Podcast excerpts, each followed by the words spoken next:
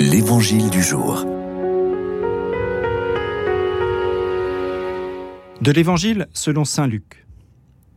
En ces jours-là, Marie se mit en route et se rendit avec empressement vers la région montagneuse dans une ville de Judée.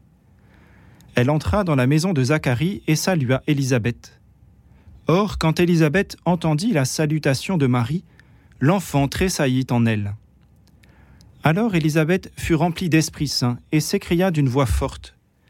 Tu es bénie entre toutes les femmes, et le fruit de tes entrailles est béni. D'où m'est-il donné que la mère de mon Seigneur vienne jusqu'à moi? Car lorsque tes paroles de salutation sont parvenues à mes oreilles, l'enfant a tressailli d'allégresse en moi. Heureuse celle qui a cru à l'accomplissement des paroles qui lui furent dites de la part du Seigneur. Marie dit alors, Mon âme exalte le Seigneur, exulte mon esprit en Dieu, mon Sauveur. Il s'est penché sur son humble servante. Désormais tous les âges me diront bienheureuse. Le puissant fit pour moi des merveilles, saint est son nom. Sa miséricorde s'étend d'âge en âge sur ceux qui le craignent. Déployant la force de son bras, il disperse les superbes. Il renverse les puissants de leur trône, il élève les humbles. Il comble de bien les affamés, renvoie les riches les mains vides. Il relève Israël son serviteur, il se souvient de son amour, de la promesse faite à nos pères en faveur d'Abraham et sa descendance à jamais. Marie resta avec Élisabeth environ trois mois, puis elle s'en retourna chez elle. Le mois de Marie s'achève avec la fête de la Visitation.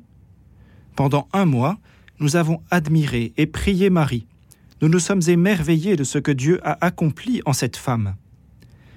À la visitation, c'est véritablement l'humilité de Marie que nous célébrons. À sa place, d'autres se seraient peut-être enorgueillis d'avoir été ainsi choisis par Dieu, d'être l'Immaculée Conception, d'être la Mère de Dieu, d'être comblée de grâce. Il y a de quoi avoir les chevilles qui enflent. Mais Marie ne veut rien garder jalousement pour elle. Tout ce qu'elle a reçu gratuitement de la part de Dieu, elle veut le partager. Voilà pourquoi elle s'empresse d'aller voir sa cousine. À travers Élisabeth et Jean-Baptiste, c'est nous que Marie visite aujourd'hui. C'est à nous qu'elle partage la joie d'avoir été choisie par Dieu. Et elle nous livre son chant d'action de grâce par lequel elle exprime au Seigneur sa gratitude. Aujourd'hui, imitons l'humilité de Marie qui se vit concrètement dans le partage des dons reçus et dans la gratitude adressée au Seigneur prenons le temps de partager notre joie de croire avec une personne de notre entourage. Prenons le temps d'une prière d'action de grâce pour ce que Dieu a fait dans nos vies.